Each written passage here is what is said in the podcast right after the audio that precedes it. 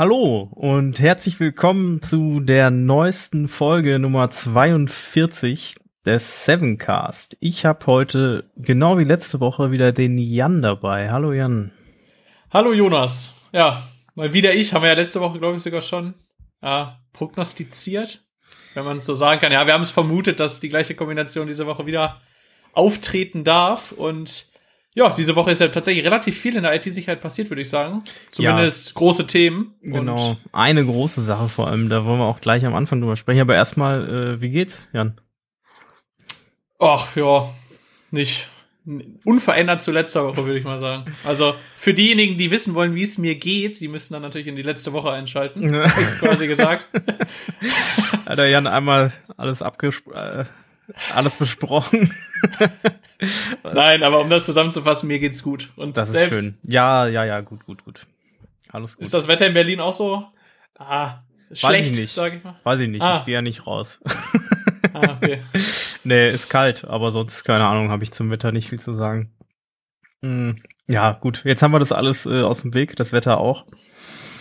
Ähm, dann können wir über das erste große oder das eins der großen Themen sprechen, die auch sogar zur Abwechslung mal, ich glaube, das es kommt gar nicht so oft vor, dass bei unseren Themen, ähm, wo ich tatsächlich das erste oder das ja doch das erste Mal das bei der Tagesschau gesehen habe, äh, gehört habe. Also der, die erste Info dazu für mich war von der Tagesschau.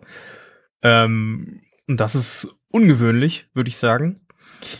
Ähm, und zwar wurde laut BKA, also laut Bundeskriminalamt, jetzt vor ein paar Tagen ähm, die Emotet Ransomware Infrastruktur zerschlagen.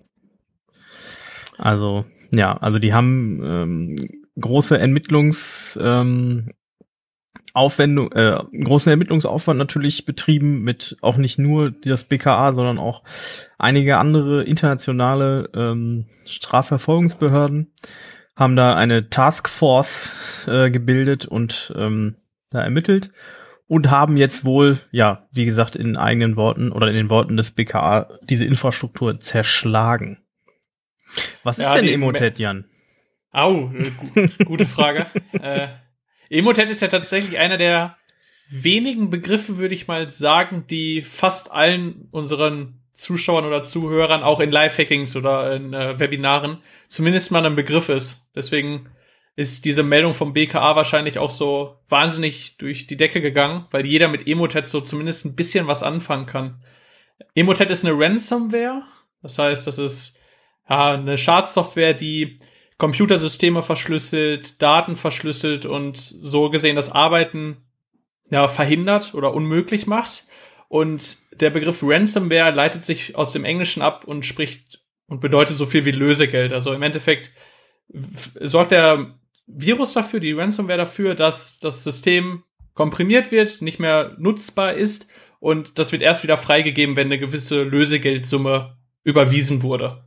Genau, und das besonders perfide an Emotet war halt immer oder ist, äh, dass ähm, sich das nicht sofort, also man lädt es nicht runter unwissentlich und dann wird alles verschlüsselt auf dem eigenen Rechner, sondern Emotet verteilt sich übers Netzwerk und äh, liest E-Mails mit, ähm, also und hat halt auch noch die tolle Fähigkeit, ähm, andere Schadsoftware nachzuladen. Ja, das ist ja generell immer super beliebt bei, jetzt nicht nur bei Emotet, aber generell bei Schadsoftware, dass die sich so ein bisschen im Netzwerk quasi umgucken, vielleicht versuchen herauszufinden, wo vielleicht man ein Gerät noch infizieren kann, weitere Malware nachzuladen, um so halt möglichst lange unentdeckt zu bleiben und dann im Nachhinein den größten Schaden anzurichten. Genau. Und äh, das mit dem Nachladen ist natürlich auch eine super Sache, die du gut äh, ähm, monetarisieren kannst. Also du kannst natürlich verkaufen äh, an andere Schadsoftware-Entwickler. Also Emotet hat zum Beispiel Trickbot, glaube ich, verteilt und äh, Ryuk heißt es, glaube ich. Ja, genau. Ähm, das steht auch so im, im BKA-Bericht drin, da kann man das auch lesen. Äh, Quatsch. Ja, doch, doch, doch. Ah nee, das steht in einem anderen, sorry, ich habe zwei verschiedene Dokumente vom BKA heute gelesen.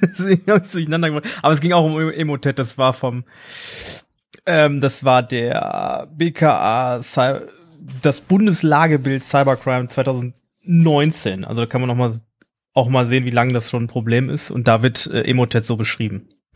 Deswegen äh, habe ich jetzt heute zwei Sachen vom BK BKA über Emotet äh, gelesen. Aber es stimmt ja trotzdem. Also ähm, Emotet ist halt eine der großen und auch schon länger. Ich glaube 2018 wurde es das erste Mal identifiziert. Uh, da muss ich dich leider korrigieren.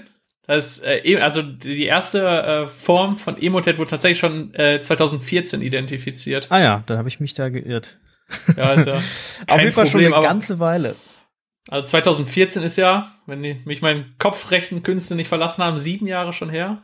Und ich meine, ja, ich glaube, es war Ende 2014, aber ist egal. Ja, dann lassen wir, okay, dann lassen wir sechs Jahre und ein bisschen sein. Ja. Äh, ist ja schon wirklich, wirklich lange für so ein Virus und also es gab natürlich immer mal so Mutationen oder so Anpassungen. Nicht der gleiche Virus wie Ende 2014 ist aktuell unterwegs gewesen, mhm. aber das wirklich diverse Bundeskriminalämter weltweit ja Probleme mit dieser Virusart hatten und das jetzt nach erst sechs Jahren tatsächlich geschafft haben, eine Statusmeldung zu veröffentlichen, in der es heißt, dass der Virus besiegt wurde, ist schon erschreckend. Ja, das stimmt. Aber Jan, jetzt steht ja da drin, der Virus wurde zerschlagen. Was, was heißt das denn jetzt? ist das, er jetzt weg? Äh, Aber jetzt muss ich keine Angst mehr haben vor Ransomware-Angriffen? Ja, nee, also du kannst jetzt im Internet unterwegs sein und auf alles klicken. nein, stopp, stopp. Also nein, nicht auf alles klicken. Äh, ja, also das ist auch gar nicht so richtig deutlich in diesem BKA-Bericht, zumindest nicht den, in dem, den ich gelesen habe.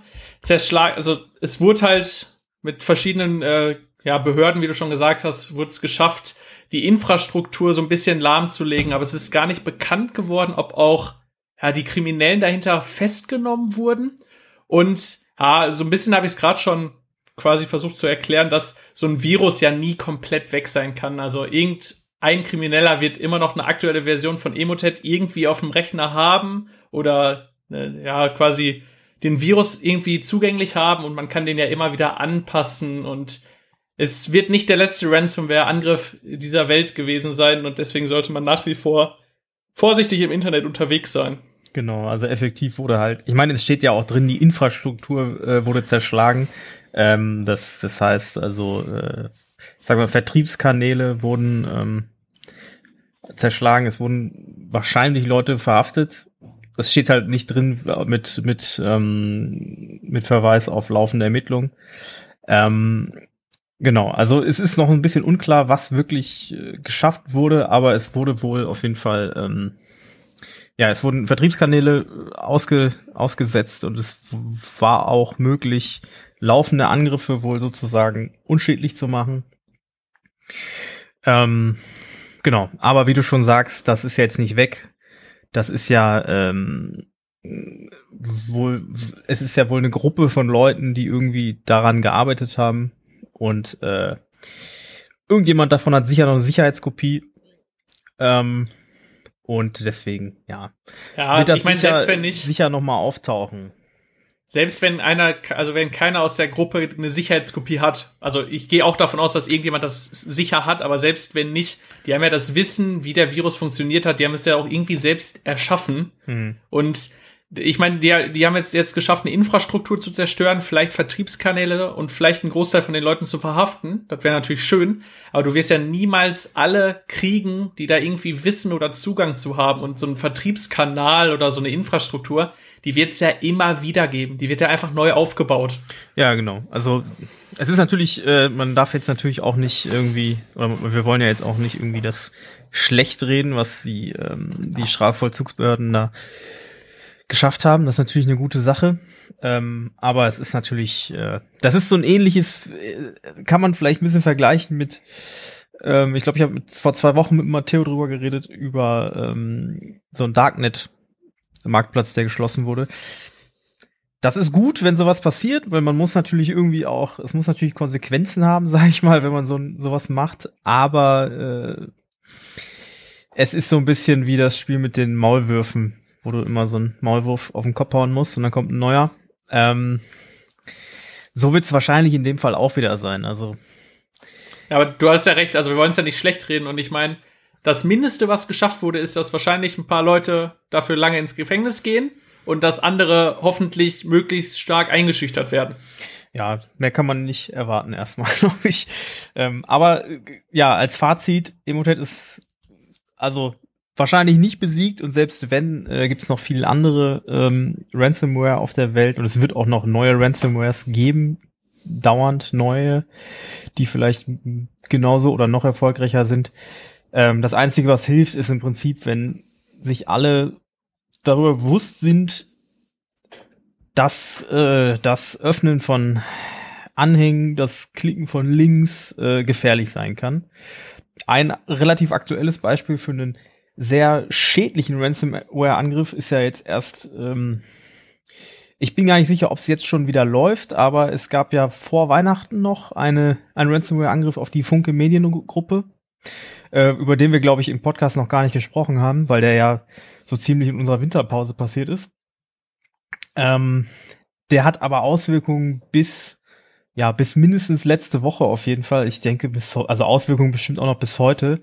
Ähm, also die waren im Prinzip bis, das letzte, das letzte Update, was ich jetzt gerade gefunden habe, war, äh, dass sie bis Ende letzter Woche in, im Notfallmodus waren. Ähm, Genau, also da wurde halt diese die, die Funke Mediengruppe angegriffen, die äh, zu der viele Zeitungen gehören und auch äh, Zeitschriften, also Tageszeitungen und irgendwelche, ich glaube, die Fernsehzeitung Hör zu gehört, glaube ich, zum Beispiel dazu und halt die Watz, die NRZ, die Berliner Morgenpost gehört dazu, also in ganz Deutschland haben die irgendwelche Publikationen. Und die haben im Prinzip nur noch so im Notfallmodus publiziert, ähm, weil die halt von dem Rans Ransomware-Angriff getroffen wurden. Weißt du, welche Ransomware das war? Haben die das veröffentlicht oder ist das klar? Uh, äh, das weiß ich tatsächlich nicht. Äh, ja. Ich weiß auch nicht, ob die es veröffentlicht haben. Ich bin auf jeden Fall nicht drüber gestolpert. Ja, ich, mir, hab, ich habe es gerade auch nicht im Kopf, aber wahrscheinlich ist es noch gar nicht klar. Das dauert ja erstmal oft noch so ein bisschen, äh, bis das dann am Ende rauskommt, bis das fertig analysiert ist und klar ist, was es war. Ähm, Bekommst du denn die Berliner Morgenpost? Oder nee. hast du irgendeine Tageszeitung zufällig gesehen, die in dieser Notfallausgabe kam? Nee, tatsächlich nicht. Ich kenne, äh, ich äh, habe aber jetzt auch keinen kompletten Überblick über das, was sie so veröffentlichen. Und ich bin, früher hatten wir immer die Watz auf jeden Fall, die ist aber, also, ja, äh, ist nicht mehr meins. Äh, und äh, ja, und hier krieg, also ich krieg eigentlich nie, also ich bin kein Zeitungsleser, bin halt ein Internetmensch, ne? Also. Ja, kann ich verstehen, aber äh, tatsächlich bekommen meine Eltern die NRZ. Also äh, ich wohne ja im gleichen Haus, also indirekt bekomme ich die auch. Nur äh, ich bin auch eher so im Internet unterwegs. Und das war ganz spannend, weil auf einmal, also am 23. Dezember, wenn ich mich jetzt nicht komplett vertue, kam halt diese erste Notfallausgabe und man guckt morgens quasi in Postkasten oder in, da wo die Zeitung halt drin steckt und stellt fest, okay, zwei Seiten. Da ist aber wenig für Sport, Wirtschaft, lokaler Sport und Kultur und was da alles drin ist. Mhm. Und dann hieß es halt, okay, das ist ein Hackerangriff und dann hat man sich so ein bisschen mehr damit beschäftigt und stellt erst fest, was die Funke Mediengruppe für ein Riesenunternehmen ist, wie viele Zeitungen damit drinstecken, wie du schon gesagt hast. Und noch viel erschreckender fand ich das bis letzte Woche. Also ich glaube, die NRZ läuft mittlerweile wieder normal. Ah, kann man mich jetzt auch nicht drauf festnageln, aber ich glaube, die ist nicht mehr in der Notfallausgabe. Aber bis letzte Woche war die NRZ noch merklich dünner als sonst. Ganz spannend. Mhm. Ja, also die waren im Prinzip äh, so ziemlich fast komplett eingeschränkt in ihrer Arbeit, die ganzen, ähm, die ganzen Zeitungen oder die ganze Funke Mediengruppe. Das ist, äh, ja, genau. Also das ist jetzt ein aktuelles Beispiel für so ein, ähm, für so einen Ransomware-Fall, über den wir noch gar nicht gesprochen hatten. Ist auf jeden Fall spannend und äh, wird uns auch noch auf absehbare Zeit auf jeden Fall beschäftigen, weil Ransomware ist ja nur ein Begriff für, ähm, kann ja viele Formen haben. Und äh, ich glaube, so wirklich besiegen kann man Ransomware nicht. Das ist wie, äh, wenn man sagt, Drogenkriminalität besiegen, das kannst du halt nicht besiegen, du kannst nur versuchen, es einzudämmen. Ne? Ähm, zumindest kannst du es in, einem, in einer, in einer, in einer äh, einigermaßen liberalen Gesellschaft wie unserer nicht äh, besiegen.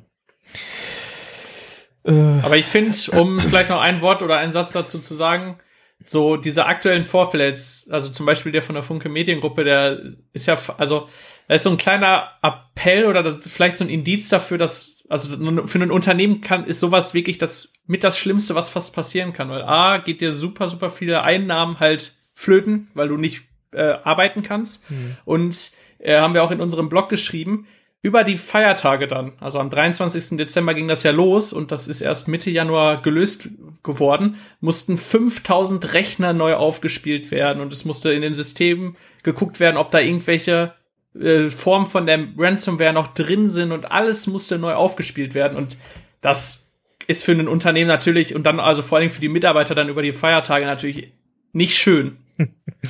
nee. Ähm, ja, ich hoffe, das wird gut aufgearbeitet, dass dann am Ende klar ist, wo das überhaupt herkommt. Mm, ja, aber Einfallstor Nummer eins ist in der Regel irgendwie Phishing oder Social Engineering. Da kriegen, das ist leider immer relativ effektiv, weil es halt, wenn es gut gemacht, hat, gemacht ist, ist es auch sehr schwer. Also man muss halt wirklich irgendwie sehr gut sensibilisiert sein für sowas. Ähm, ja. Aber, ja, ich würde sagen, ähm, ist ein, ja, habe ich gerade schon gesagt, ne, ist ein spannendes Thema, was uns weiter beschäftigt. Ich, es gab ja auch letztes Jahr, glaube zwei Krankenhäuser mindestens fallen mir ein, also ich glaube in, in Fürth und in Düsseldorf, die von Ransomware betroffen wurden. Sind ja auch Sachen, die übel sind. Also ja, Ransomware ist schwierig, haben wir wahrscheinlich jetzt nicht besiegt ähm, oder haben wir nicht besiegt und äh, ja, mal sehen, was da so noch auf uns zukommt. Ähm, Stichwort Social Engineering. Ich habe was Spannendes gelesen was ich mit dir teilen wollte, ähm, über auch Social Engineering und zwar hat Google einen, ähm, hat die Google Threat Analysis Group oder Tag kurz, äh, ein, am Montag einen äh, Blogbeitrag veröffentlicht. Und da geht's darum, dass es wohl eine, eine Kampagne gibt von wahrscheinlich laut Google, äh, laut der Google Tech, ähm, einer, einer, einer regierungsunterstützten ähm, ja, Entität, schreiben die, basiert, oder äh, ich versuche es gerade eins zu eins von Englisch auf Deutsch zu übersetzen, deswegen benutze ich so komische Wörter. Ähm, aus Nordkorea äh, soll wohl jetzt gerade ähm, über verschiedene soziale Medien wie Twitter versuchen, ähm, Sicherheitsforscher auszuspionieren ähm, oder auch Sicherheitsforschern ähm, Schadsoftware unterzujubeln. Indem sie sich selbst als äh, Sicherheitsforscher ausgeben oder ausgibt. Man weiß halt nicht, ob es eine Person ist oder eine Gruppe oder sonst was oder wie viele es sind. Ähm, indem man sich selbst als Sicherheitsforscher ausgibt oder als eine Gruppe von Sicherheitsforschern. Eine Forschungs, als im Prinzip eine, eine Forschungsgruppe wird sich ausgegeben und ähm, es wird halt entweder gefälschter oder neu interpretierter, äh, neu interpretierte Blogbeiträge werden auch geschrieben. Also es gibt auch ein, auch einen Blog von diesem, äh, von diesen, von dieser angeblichen Forschungsgruppe.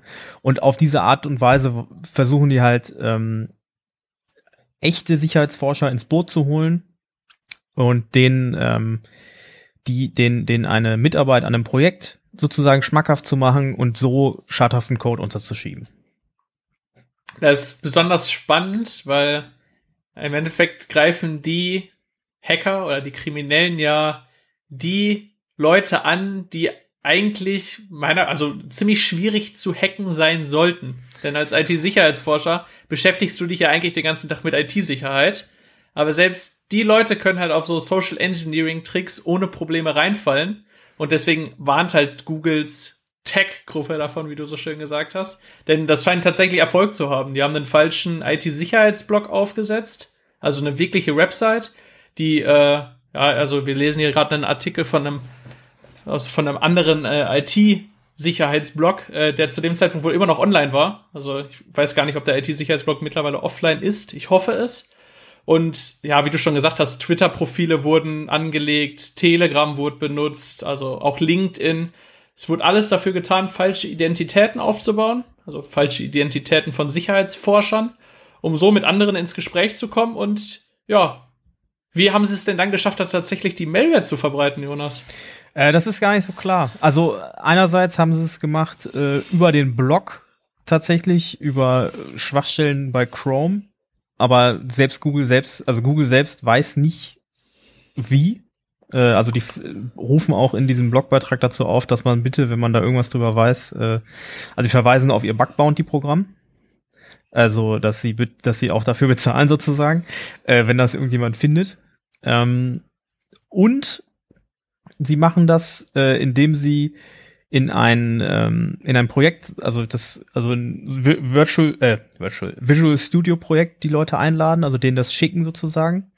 Ähm, und in diesem Virtual Studio Projekt ist ein Bildevent drin. Also es ist im Prinzip was, wenn du das öffnest, dass du äh, oder wenn du dann was baust, sag ich mal, das also das sozusagen ja baust. Das ist das einzige Wort, was mir gerade dafür einfällt. Ähm, ja, ist so ein bisschen, kann man, kann man noch, also ich würde sagen, das kann man so ein bisschen mit so einem klassischen äh, Office-Dokument gleichsetzen, wo im Hintergrund halt was nachgeladen wird. Ja, ja, wahrscheinlich. Ich habe gerade Schwierigkeiten, das irgendwie so zu auszudrücken, dass es nicht. Äh, also ich glaube, vereinfacht, also technisch ist es wahrscheinlich nicht hundertprozentig korrekt, aber ich meine, wir sprechen ja oft über E-Mail-Anhänge, wie zum Beispiel eine DocX-Datei oder ein Excel-Sheet oder sowas, wo halt äh, im Hintergrund etwas nachgeladen wird, was dann halt äh, schadhaft sein kann. Ja. Und hier ist es halt mit Visual Studio Code. Also ja, in dem Fall ist es, ja, es ist halt, wenn du das Projekt, was du da bekommst, du musst ja, wenn du Software schreibst, musst du die ja bauen, also Compilen. kompilieren, ja, genau. Und wenn du das Projekt ja. sozusagen äh, anstößt, dass es kompiliert wird, dann wird ein Skript ausgeführt, also ein Bildevent und äh, dadurch kriegen sie auch Malware bei den ähm, Betroffenen auf den Rechner. Das Wort kompilieren ist mir gar nicht eingefallen. Ähm, genau. Jetzt ein bisschen rumgestammelt, aber naja.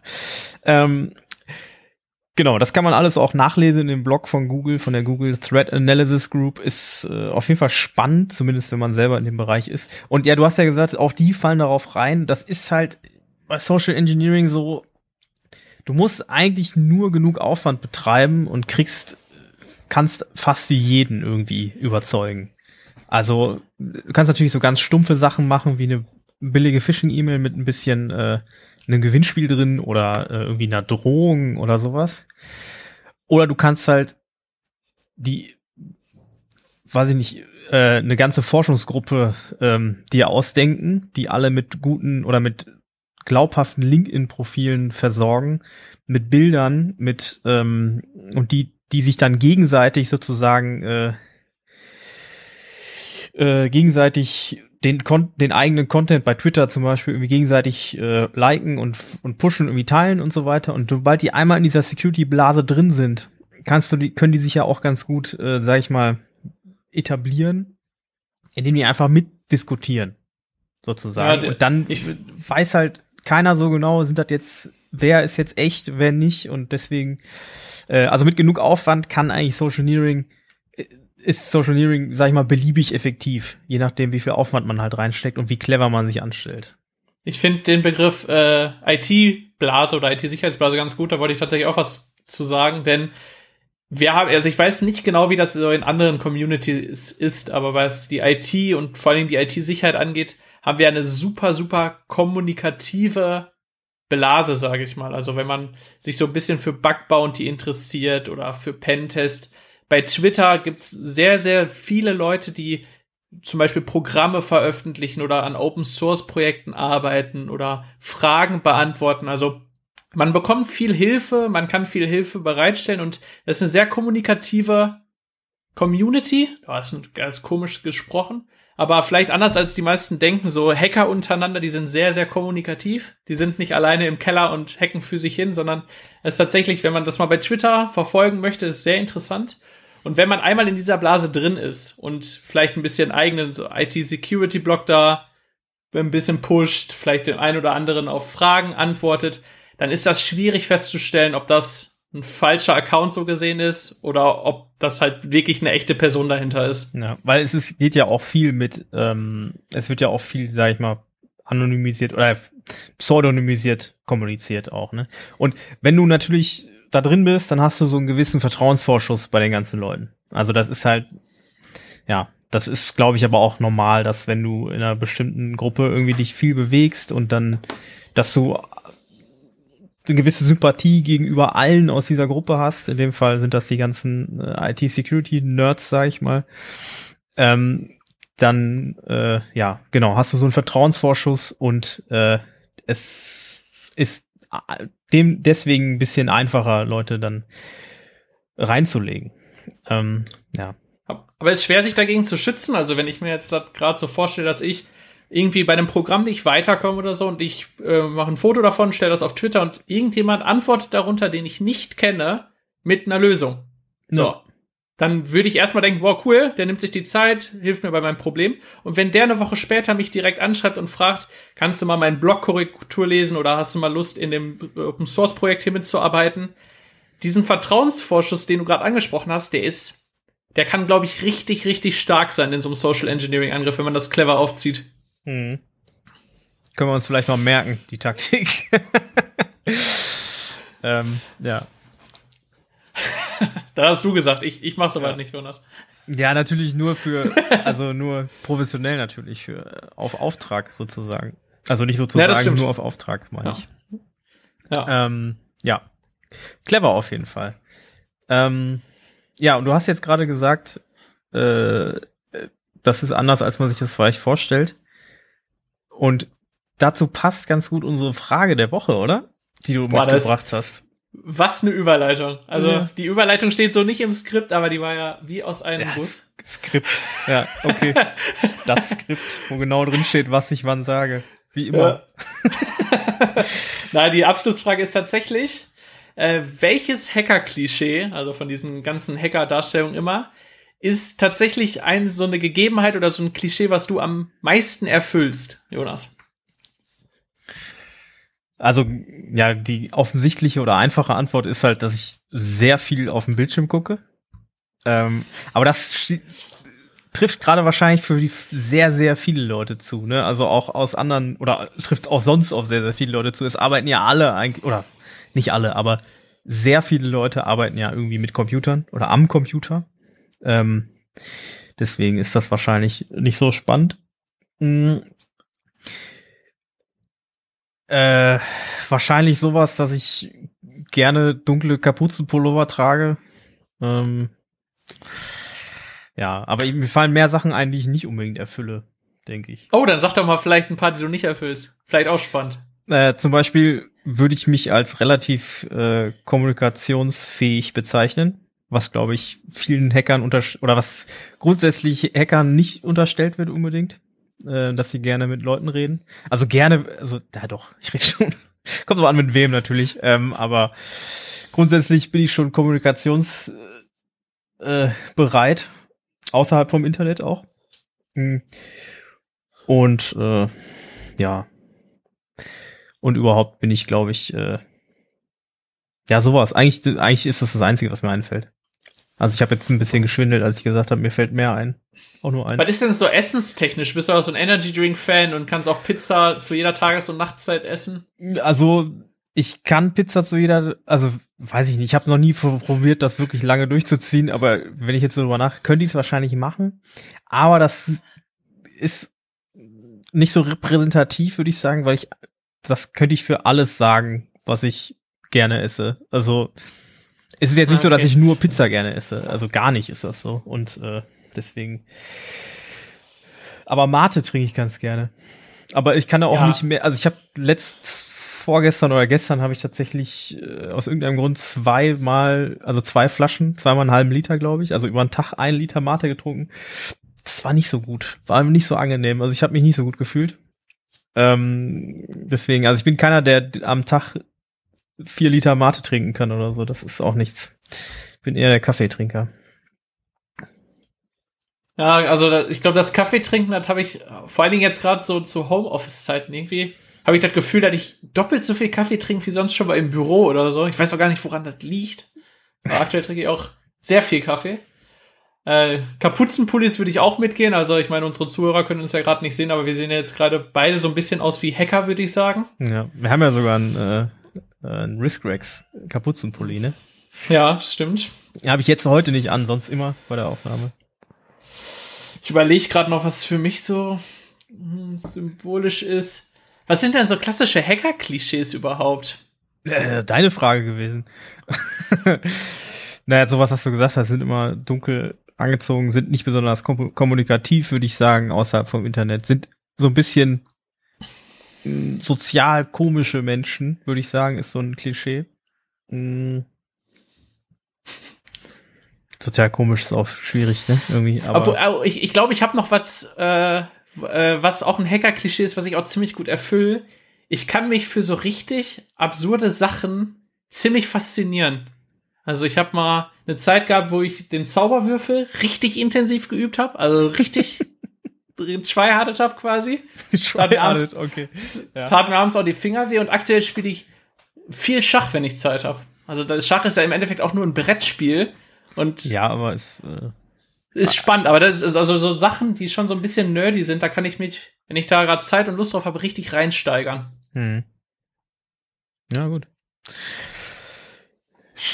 Schach ist aber ja auch äh, relativ, hat jetzt, glaube ich, durch diese Netflix-Serie wieder so einen kleinen äh, Schub bekommen. Wollte ich auch seit Jahren, will ich mal Schach irgendwie lernen, aber ich habe immer keine Lust. Irgendwie dann doch. Kannst du das? Kannst du keinen Schach? Ich kann gar keinen Schach, nein. Ach, krass. Ich habe ja. früher im Verein gespielt und jetzt durch unter anderem die Netflix-Serie und so äh, bin ich irgendwie wieder dazugekommen. Ich habe zwei Jahre mit einem zusammen gewohnt, der auch äh, im Schachverein war.